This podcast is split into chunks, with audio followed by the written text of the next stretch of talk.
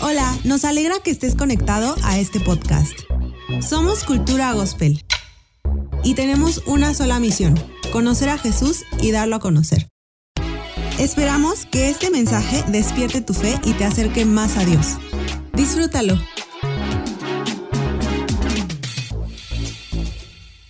El tema hoy se llama Cree y será salvo. Y, ¿Cuántos fueron a la secundaria? Levanten su mano. Ok, ¿cuántos fueron a la secundaria? A ver. Ok, muy bien. Por alguna razón, la secundaria, no sé, o sea, no sé si porque es la edad o lo que sea, pero la secundaria es difícil. O sea, yo era un buen estudiante, entré a la secundaria y, y fui el peor. Salí de la secundaria y volví a repuntar a dieces. Pero de la secundaria yo salí con 7.8. Así es, así es hermanos. 7.8. En la prepa ya salí otra vez 9.5. Pero la secundaria para mí, incluso yo tengo sueños recurrentes, todos tenemos sueños recurrentes, de traumas y cosas que se nos quedaron atoradas. Mi sueño recurrente es que voy a la secundaria y no, encuentro mi uniforme, eh, no sé qué materias me tocan ese día y estoy preparándome y digo así de qué toca ahorita. El sueño de que tengo examen de matemáticas y no estudié. Eh, o sea, estoy bien roto por dentro en, en, en esa área de la secundaria. Entonces, no sé ustedes, o sea, no sé cómo les fue a ustedes, pero es que la secundaria de verdad era, o sea, de que o sea, tenías que llevar tenis blancos. Ojalá ahorita fuera así, porque ahora ya nos gustan los tenis blancos.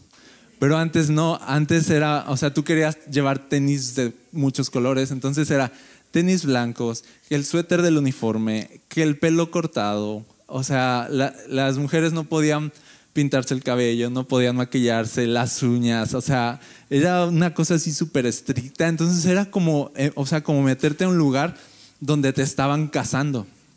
Para mí eso era la secundaria, o sea, andarte escondiendo, te estaban cazando, te estaban vigilando y era demasiada presión y tú estás creciendo en esa época. Entonces así como, déjenme en paz, o sea, déjenme vivir mi vida, o sea, déjenme peinarme como quiero y así. Y los que trajeron a sus hijos están así de, oh, pastor, así de... este, tú dile a tu hijo cuando llegues a casa, no le hagas caso al pastor pero entonces es una, edad difícil. Me acuerdo en la secundaria, o sea, este asunto de que no podías entrar. Si algo. Que si traías los tenis mal, que si traías un suéter que no era del uniforme, no podías entrar. No, si ya estabas adentro, lograste colarte con tus tenis y te descubrían, vas para afuera.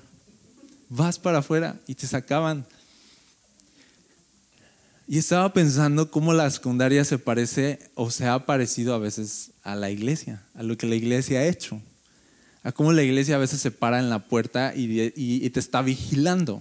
Está vigilando cómo te vistes, está vigilando qué aspecto tienes, está vigilando eh, eh, cómo es tu vida y todo para ver si te da acceso, para ver si, si te deja servir, para ver si, si tienes en ti lo suficiente para poder pertenecer y poder ser parte. Y de alguna forma es así como un, para mí es como un déjà vu a la secundaria, es mi sueño recurrente así de, de, no, no, no me hagan esto, no me hagan esto, déjenme presentar mi examen, así de, y me despierto, ¿no? Entonces yo pensaba en la iglesia como un lugar en el que a veces ha sido un lugar como de secundaria donde hay un prefecto correteándote por todos lados, donde hay representantes de, nos creemos los representantes de la Biblia eterna, la palabra eterna y andamos cazando a la gente. Andamos cazándolos a ver en sus errores y en sus defectos y en sus carencias y les caemos y les metemos un reporte, ¿no? Y le decimos a la de tres reportes vas fuera, ¿no? Y estaba platicando de esto eh, con mi papá, él creció también en la iglesia.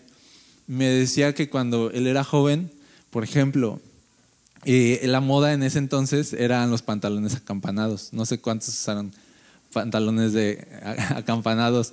Entonces esa era la moda y, eso, o sea, tú ibas a, los lugares de ropa y había puro pantalón acampanado. ¿no? Entonces, eh, en la iglesia empezaron a prohibir los pantalones acampanados, ¿no? ¿Por qué? No lo sé. Simplemente estaba mal. ¿No? Si llegaba alguien en una ocasión, fíjense cómo es esto de secundaria. Me platicaba que en una ocasión le tocaba a dirigir la alabanza a uno o dirigir una parte de la reunión, pero traía el pelo pues un poco pues largo. Entonces, antes de la reunión que lo agarran, lo sientan y así de no, a tijeretazo creo fue así, a tijeretazo, así como quedó todo mal para que pudiera dirigir la, la reunión. Y a mí me tocó también. O sea, a mí me tocó eh, crecer en, en medio de, de, una generación de prefectos, una generación de, de gente, coordinadores, correteándote por tu aspecto, que te decían lo que, cómo debías vestirte, cómo debías lucir. Y eso era súper importante. E, eso era más importante que todo, que tu corazón, que tu relación con Dios. O sea, casi que estaba definida tu relación con, con Dios con base en tu aspecto, con base en cómo te veías, en cómo lucías. Y eso era suficiente. O sea, no nos importaba tanto cómo estaba tu vida, tu relación con Dios, tanto como cómo lucías por fuera. Y pensaba en esto y pensaba del tiempo que estamos viviendo hoy y pensaba lo triste que es y pensaba de perdimos tanto tiempo. O sea, echamos a perder a toda una generación quizá. O sea, enseñamos mal. O sea, de verdad cometimos muchos errores como iglesia. Y a toda una generación le enseñamos o le dijimos, a un mundo perdido, a un mundo necesitado, a un mundo quebrantado, igual que el nuestro hoy. A un mundo le, dijimos que Dios se fijaba más en el exterior que en el interior. Les predicamos eso. Con nuestras actitudes. Les dijimos que si cambiaban, Dios los amaría y los recibiría. Les dijimos que antes de pensar en acercarse a Dios, pensaran bien en cambiar sus vidas para que Dios los llegara a amar hay toda una generación bien dañada que tiene esos sueños recurrentes, ¿no? De iglesia, así de, de Dios no me ama si yo no cambio. Dios no me ama si no soy perfecto. Dios, Dios está fijando en la ropa que me pongo, en el aspecto que tengo. Dios está fijando en el exterior. Dios está fijando en todo lo que hago exteriormente. Y si yo hago bien las cosas y si yo demuestro que tengo lo suficiente, entonces ni me van a decir nada, pero si yo tantito cometo un error, un paso en falso, o sea, Dios va a retirar su gracia, me van a echar de la, de la escuela, van a llamar a mis papás, no, me van a levantar un reporte y ya valí. Y entonces hay una generación de verdad rota por dentro en esa área, que ya aunque hoy les digamos de no, o sea, hay gracia en Jesús suficiente, la gracia de Jesús es suficiente, e, es una batalla. Y yo lo sé porque yo también crecí así. Y es una batalla, o sea, de que tienes que librar una batalla contra una manera de pensar que fue incorrecta. Nos dijeron que Dios era así de exigente. Nos dijeron que Dios era súper exigente.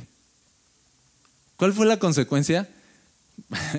O sea, ¿quién iba a poder crecer en su relación con Dios si tantito algo pum, quedabas fuera, descalificado? ¿Quién iba a querer ir a la iglesia? Si te decían, si se fijaban, yo me acuerdo cuando yo me bauticé, yo venía del mundo acá medio hippie, no sé, y algunos dicen así de, ah, ahora, ahora caigo.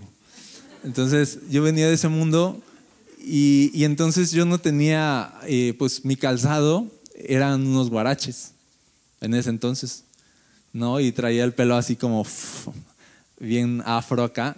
Y yo llego a la iglesia súper feliz, así de, soy hijo de Dios, me acabo de bautizar con mis guaraches y así, la, o sea, no me importaba nada. Y entonces me acuerdo que voltea un hermano así a verme y me dice, me dice, ¿qué no tienes zapatos, hermano?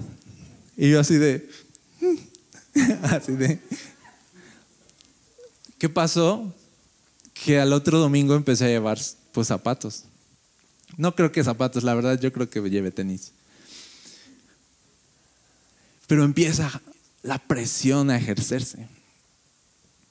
Y, y yo no hablo aquí de, de, y ahora les voy a predicar cómo puedes venir vestido como quieras. O sea, eso es así de, o sea, perdería el tiempo aquí.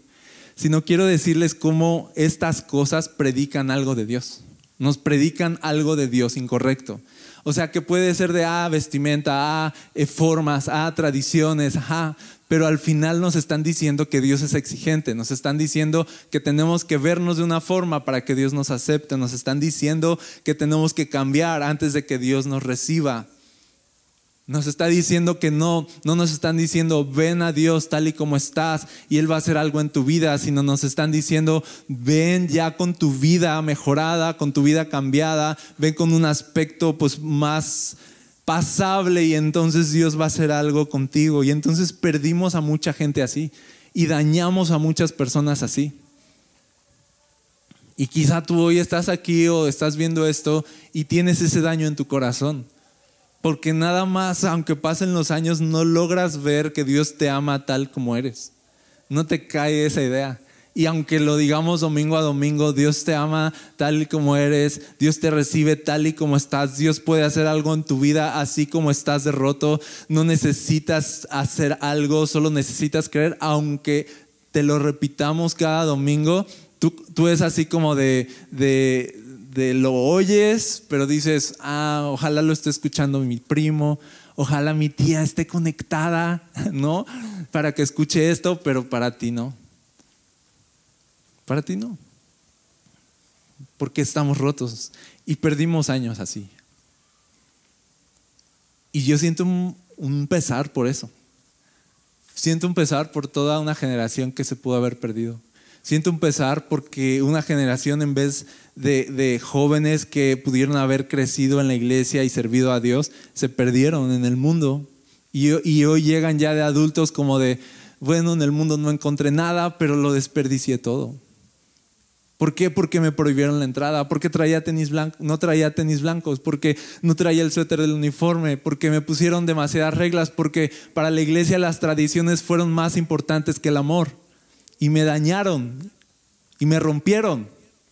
Y yo pienso hoy, en el tiempo que estamos viviendo, si vamos a seguir con esos rollos y si vamos a seguir perdiendo el tiempo y si vamos a seguir equivocándonos como iglesia, dando el mensaje incorrecto de Dios, diciendo las cosas de Dios que no son, diciendo que Dios es exigente, que Dios es severo, que Dios está esperando tu mejor desempeño y tus mejores méritos para entonces amarte, me pregunto si vamos a perder a otra generación, si vamos a seguir perdiendo el tiempo o si vamos a volver al mensaje, al mensaje de la Biblia, que es cree y será salvo, que es es por fe, no por obras, al mensaje simple de Jesús cambia vidas, ven a Él así como estás y Él puede cambiar tu vida, puede cambiar tu futuro, puede darte esperanza. Él es más bueno de lo que te imaginas. Él es más bueno que tu peor día, tu peor pecado. Él, él es más grande que tu peor desgracia. No hay nada que pueda alejarte del amor de Dios que hay en Cristo Jesús. Solamente ven a Él y cree en Él y serás salvo. Ese es el mensaje de la Biblia. Ese es el mensaje simple. Con ese mensaje Jesús quiere alcanzar al mundo. Con ese mensaje Jesús nos dejó a nosotros, a la iglesia, para que lleváramos ese mensaje por todo el mundo. Somos un lugar de puertas abiertas. Somos un lugar sin filtros. Y nos dirán así de, ¿y el filtro que está? Eso es por lo del COVID, hermanos. Pero somos un lugar sin filtros. Somos un lugar de, de ven tal como eres. Eso es la iglesia. ¿Por qué? Porque necesitamos volver al mensaje donde le decimos a la gente, no importa quién eres, no importa tu edad, no importa nada de lo que has hecho, no importa tu pasado. Aquí lo más relevante es que tenemos un Salvador en Jesús y lo que Él puede hacer en tu vida es más grande que todos los errores que has cometido y que todos los errores que has cometido no son trascendentes para la capacidad que Él tiene de salvar personas, de corregir caminos, de volver a unir lo que está roto, de dar demasiada y suficiente gracia. para todos los pecadores. Ese es nuestro mensaje, ese es Jesús. Y fíjate cómo lo dice Romanos capítulo 10, verso 8.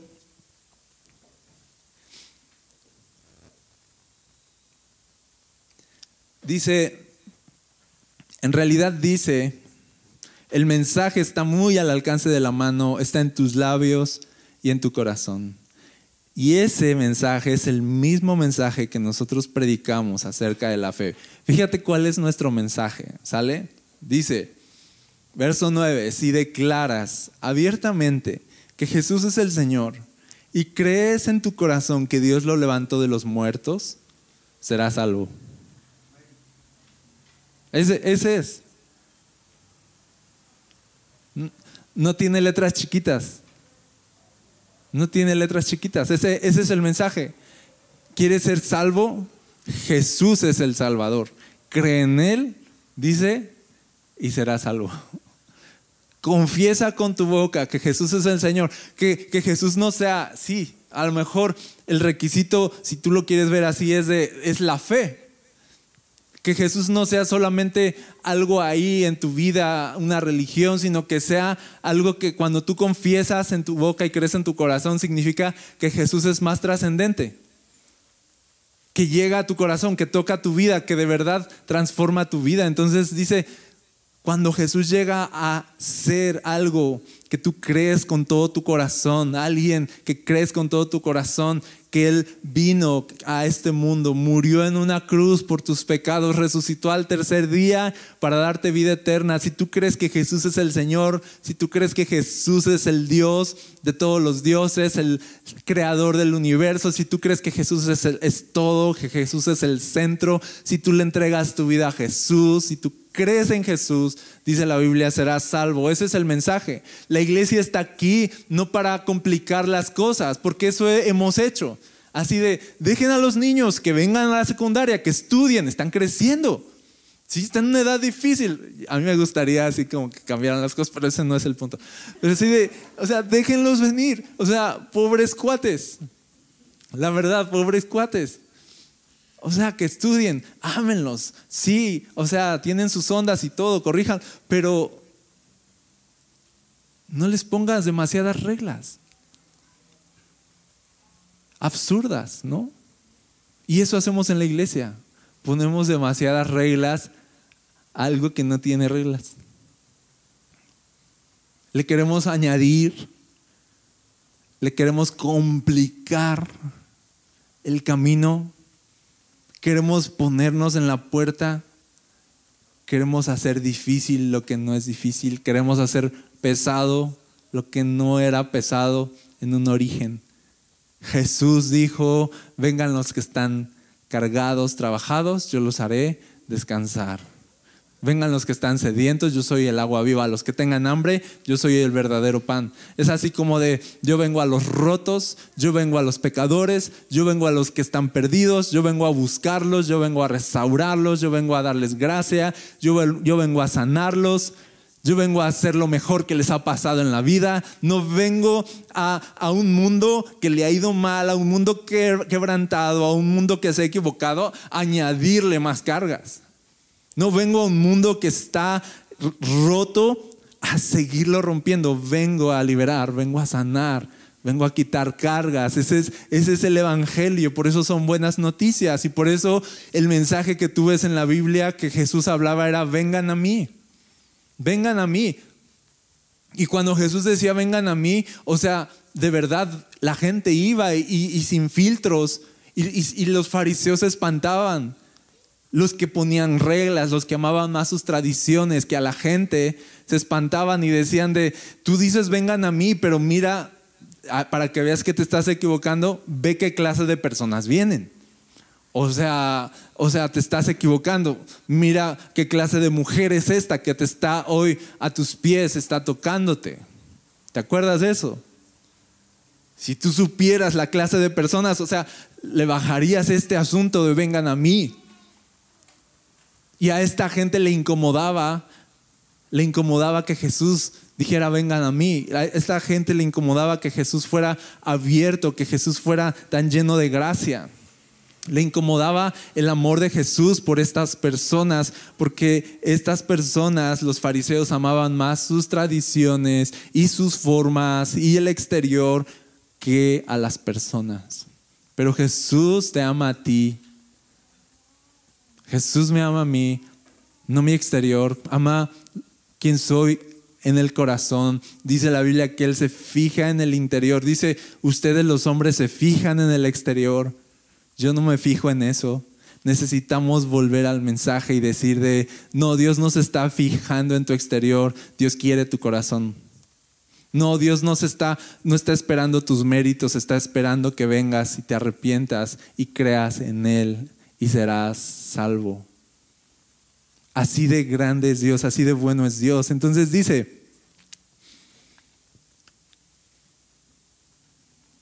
verso 10, pues es por creer en tu corazón que eres declarado justo a los ojos de Dios. Y es por declarar abiertamente tu fe que eres salvo. Así de simple. Como nos dicen las escrituras, verso 11, todo el que confíe en Él jamás será avergonzado. No hay diferencia entre los judíos y los gentiles en ese sentido.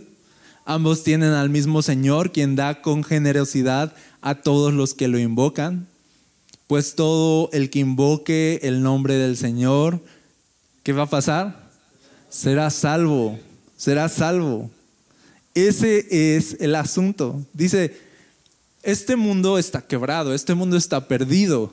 ¿Qué necesitan? ¿Reglas? No. ¿Necesitan más mandamientos? No. Jesús pudo haber dicho así de, ya les di eh, miles de mandamientos en, en la ley y no los han cumplido, les voy a dar unos pocos más, pero no se trataba de eso. Jesús vino no a darnos más cargas, sino a salvarnos, porque no podemos salvarnos a nosotros mismos. Y ese es el mensaje, que cuando Jesús te salva, entonces tu vida cambia. Que cuando Jesús, que Jesús te salva, entonces puedes obedecerlo. Cuando Jesús cambia tu vida, entonces en verdad puedes caminar con Él. Pero si Jesús no te salva, si Jesús no toca tu corazón, entonces no podemos esperar que hagas absolutamente nada y no te lo va a exigir Él. Y yo te lo voy a exigir. Yo quiero que tú creas en Jesús y seas salvo y tu vida sea transformada. Eso es lo que la iglesia busca. Y por eso vamos con toda libertad al mundo y de eso se trata hacer la iglesia, ir a todo el mundo y predicar el Evangelio y decir, ven a Jesús así como eres, así como estás, cree en Él y serás salvo. Y el mundo a lo mejor dirá, pero ¿qué debo hacer? ¿Pero qué requisitos? Y, y, y aquí dice, solo invoca su nombre y no serás avergonzado. Solo pon tu esperanza en Jesús y Jesús va a derramar su gracia sobre ti, punto. Ese es el mensaje. A ese mensaje necesitamos volver. Necesitamos quitar estorbos. Necesitamos quitar cargas. Necesitamos abrir el camino que hasta hoy ha sido un camino escabroso, difícil, con trampas donde yo creo que el enemigo y la oscuridad, ¿saben este asunto que les decía del legalismo, de cómo te ves, de cómo te vistes, de pararse en la puerta y, ver tu aspecto y calificarte por eso, de, amar más las tradiciones que a las personas, de querer que las personas cambien su aspecto antes que cambie su vida? Todo ese asunto yo creo que vino del mal. O sea, no, no fue, o sea, yo veo eso y yo veo al reino del mal atrás, así operando, así de. O sea, así de. ¿Sí me explico? O sea, no es de, de ups, ay, pues fue un, errorcito que cometimos por generaciones como iglesia. No, no pasa nada, o sea, o sea, sigo soñando feo. ¿Sí me explico? O sea, de sí, sí pasa algo y el enemigo estuvo detrás ahí manipulando las cosas, metiendo miedo antes que fe, diciéndote Dios te está corteando, diciendo Dios va detrás de ti con, con su vara, en vez de Dios va detrás de ti con su amor cuando te pierdes. Se nos olvidó enseñar la Biblia y enseñamos tradiciones. Se nos olvidó enseñar que Jesús es el buen pastor que da su vida por las ovejas perdidas. Se nos olvidó enseñar que Él cuando nos busca, nos busca en una persecución de amor. Y cuando nos encuentra, hace una fiesta y se alegra con nosotros. Nos olvidó enseñar al Jesús de la Biblia y preferimos dejarnos manipular. Preferimos dejar que la oscuridad entrara a nuestras vidas. Preferimos hacer de Jesús una religión más a nuestra conveniencia. Pero esas cosas ya no pueden pasar, ¿sabes? Porque este mundo está bien necesitado. Y yo pienso así de, iglesia, vamos a dejarnos de cosas y vamos a predicar el Evangelio. Vamos a hacer de verdad, a volver al punto donde las personas más necesitadas y más quebradas encuentran alivio en la iglesia. Encuentran esperanza en Jesús. Vamos a volver a eso. Necesitamos rectificar, rectificar. Y dice, pero ¿cómo, verso 14, pero ¿cómo pueden ellos invocarlo para que lo salve si no creen en Él? ¿Te dan cuenta el problema? Así como, pero ¿cuál es el problema en la iglesia? ¿No? Pues que la gente no cree en Jesús. ¿Cómo van a invocar su nombre si no saben que ese es el asunto? Invocar su nombre y creer en Él. Si no le damos la centralidad a este asunto, de Jesús sí, salva. No, no es un método, no es una filosofía, no es un curso, es un salvador. Invoca su nombre y Él tiene el poder para hacer algo en tu vida que no puedo explicarte bien, pero ya lo verás. Él te va a salvar. ¿Y cómo pueden creer en Él si nunca han oído de Él? ¿Y cuál empieza a ser la problemática? Pues que entonces no estamos predicando. ¿Te das cuenta? Dice, ¿y cómo pueden oír de Él a menos que alguien se lo diga? ¿Cuál ha sido el problema? De que las personas no encuentren alivio y esperanza y salvación en Jesús. Pues que hemos predicado un mensaje diferente. Que a lo mejor sí hemos dado, sí estamos hablando, a lo mejor sí estamos transmitiendo y estamos hablando a lo mejor de vida cristiana, pero no estamos dando el mensaje. No estamos diciendo Jesús salva, Así de simple. Le estamos quitando el mérito salvador, el poder salvador a Jesús y lo estamos complicando más. Dice, entonces, ¿cómo esperas que la gente cambie, se salve, se alivie su carga? Si Jesús no los está salvando, ¿y cómo los va a salvar si no lo invocan? ¿Y cómo lo van a invocar si no les explicas que de eso se trata todo? ¿Cómo fuiste salvo tú? O sea, solo pusimos nuestra fe en Jesús, ¿sí o no? ¿Te, hicieron pasar por un curso de seis meses antes de experimentar salvación? No, a nadie. algunos a lo mejor sí. Y lo lamento por la iglesia a la que estuviste, ¿no? O sea, pero a nadie, o sea, solo creímos en Jesús y sucedió este milagro en nosotros. Necesitamos volver al mensaje.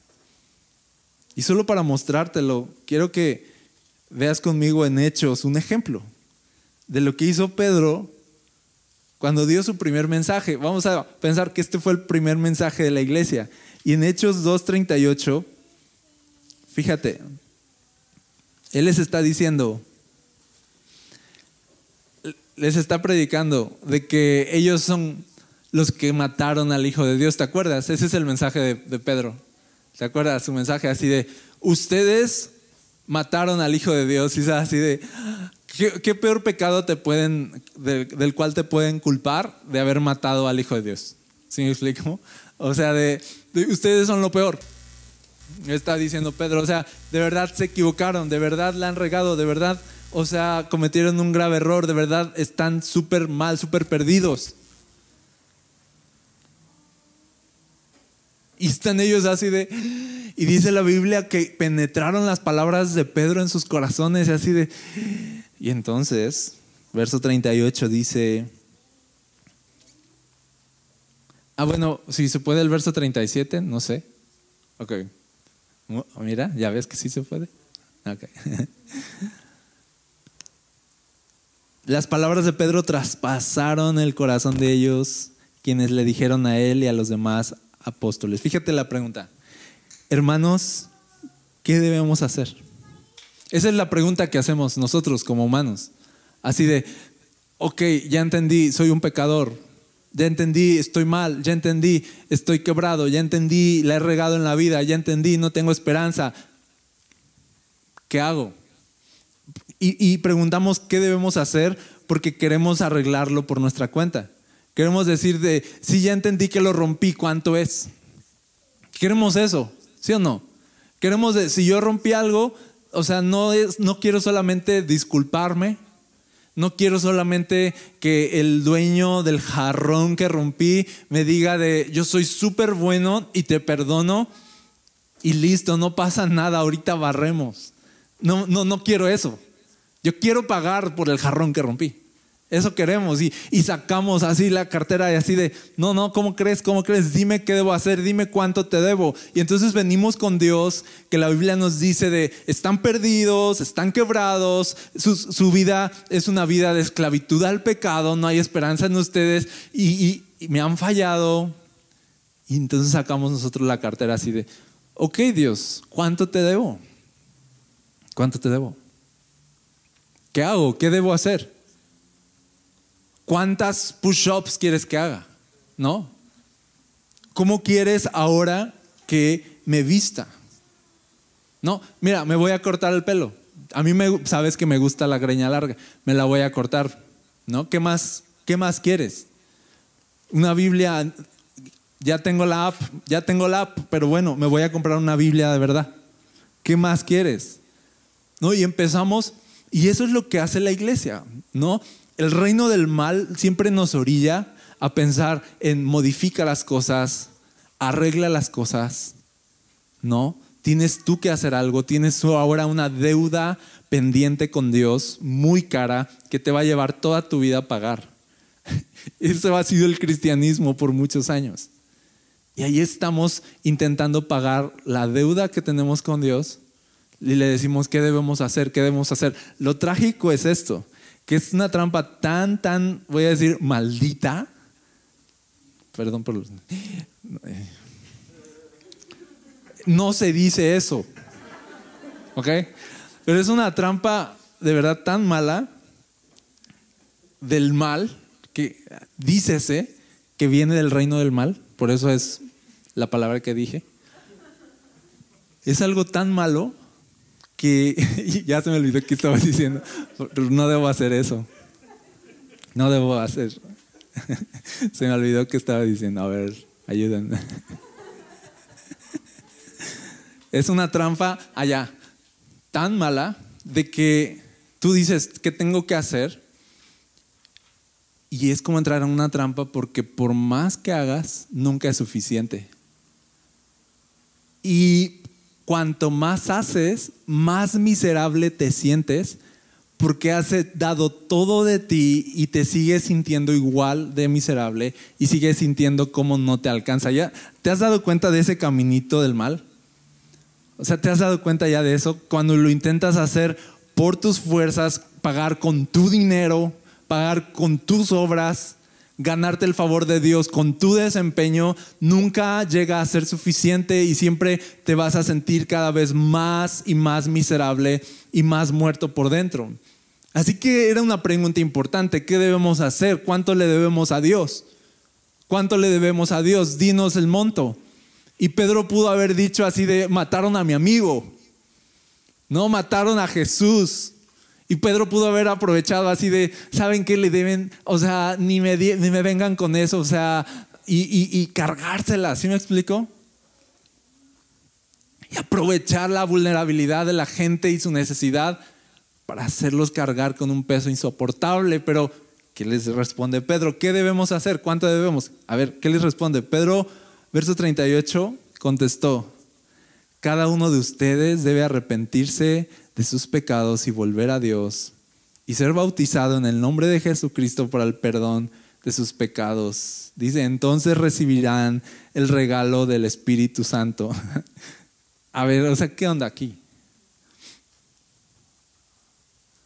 O sea, yo estoy preguntando cuánto debo, no cuánto me deben.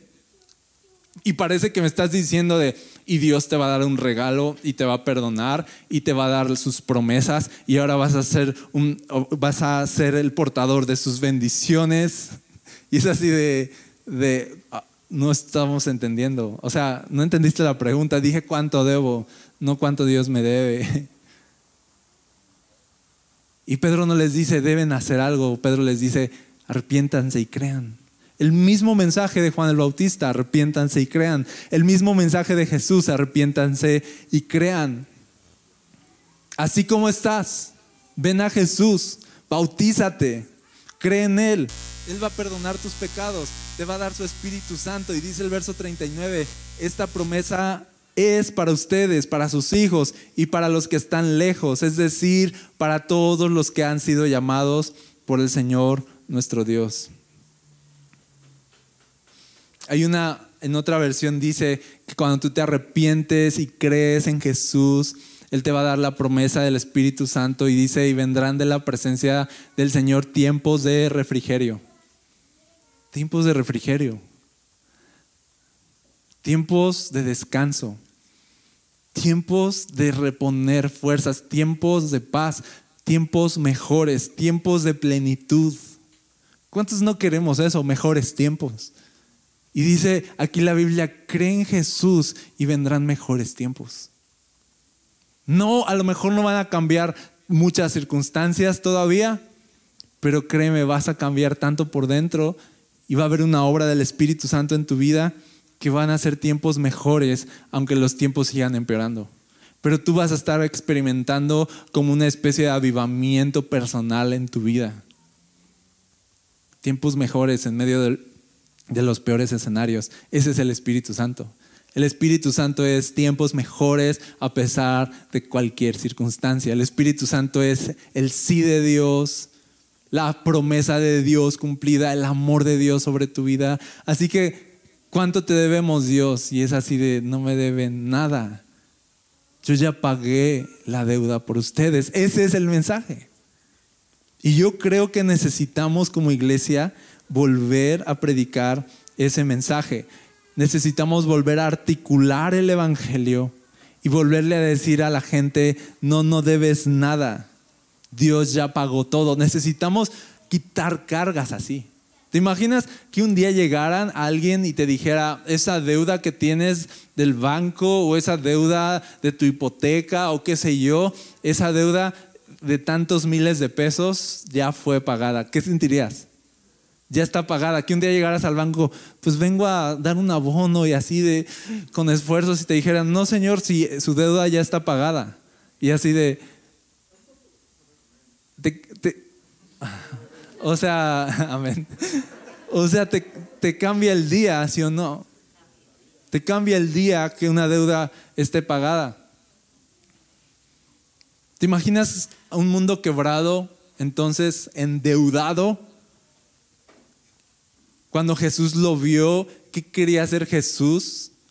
No quería cargarles la deuda y cobrarles intereses, quería pagar sus deudas y decirles, ahora sí, ven a mí, eres libre. Y aparte de que pagué tu deuda, te regalo mi Espíritu Santo. Y tiempos mejores, tiempos de refrigerio. Y es así de, o sea, es demasiado abrumador, pero ese es el mensaje. Y yo veo entonces el dolor del mundo y veo la gracia de Dios. Y en medio de eso está la iglesia, los que comunicamos ese mensaje.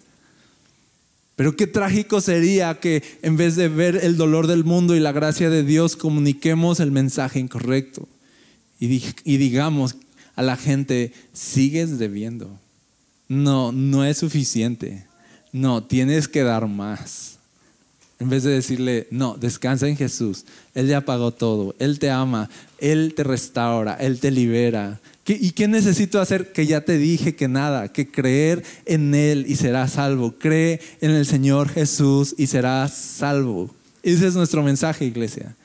Pero ¿sabes qué? Para ese mensaje necesitamos el poder del Espíritu Santo, porque es demasiado simple. Y yo estaba meditando en esto, de que Jesús les dice a sus discípulos, vayan por todo el mundo predicando este mensaje. Y yo diría de, ah, está súper fácil. O sea, de cree en Jesús y serás salvo. Yo ya me lo aprendí, ¿no? Está súper fácil y les dice Jesús, pero no se vayan a predicar el mensaje hasta que venga el Espíritu Santo. Y cuando venga el Espíritu Santo recibirán poder. Y cuando reciban poder, entonces sí, dice, serán mis testigos. Ahora sí van a poder testificar este mensaje, porque este mensaje no es cualquier cosa al final. Este mensaje es el poder de Dios para salvación. Y entonces necesitamos el poder de Dios para que el nombre de Jesús siga operando con poder a través de su iglesia y siga ocasionando y despertando esta salvación en las personas. Para que cuando nosotros digamos, creen Jesús y mencionemos el nombre de Jesús, entonces la gente de verdad lo vea como algo pesado, trascendente y sus ojos se abran. A diferencia de decir,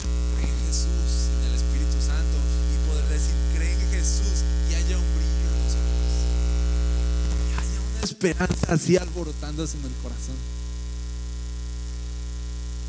Sucede este milagro de que las personas llegan a ser salvas sin entender qué rayos acaba de pasar.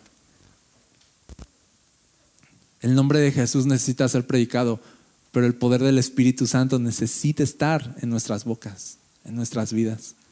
Entonces yo creo, iglesia, y, y esto es lo que les dejo, yo creo que estamos entrando en un tiempo donde estamos despertando a la realidad de que el mundo está quebrado, donde ya no estamos distraídos cada quien en nuestra vida, sino que ahora como que fue de manera obligada abrir los ojos y mirar el dolor que hay alrededor y no hay de otra.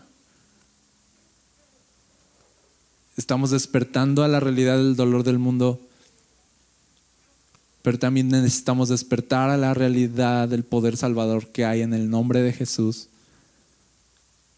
y darnos cuenta que somos los portadores de ese mensaje, pero darnos cuenta que no nos alcanza y darnos cuenta que necesitamos el Espíritu Santo para que estas dos realidades se unan. El dolor del mundo y la salvación de Jesús se unan en la fe, en creer un mensaje que nosotros vamos a predicar como iglesia. Así que, vamos a pedir al Espíritu Santo. Vamos a pedir al Espíritu Santo para ya no complicar las cosas, para quedarnos en el mensaje, para no salirnos del mensaje y ver el poder que tiene ese mensaje y quedarnos con eso. ¿Está bien? ¿Te parece si nos ponemos de pie un momento y oramos así? Así de, Señor, nosotros somos los mensajeros que llevan un mensaje muy simple, pero muy poderoso necesitamos volver a ser la iglesia llena del poder de tu Espíritu para llevar este mensaje. Gracias por conectar con nosotros. Si deseas más contenido como este, encuéntranos como Cultura Gospel en redes sociales o visita nuestro sitio web culturagospel.com.mx. Oramos que en donde quiera que estés, Dios siga trayendo ánimo y esperanza a tu corazón.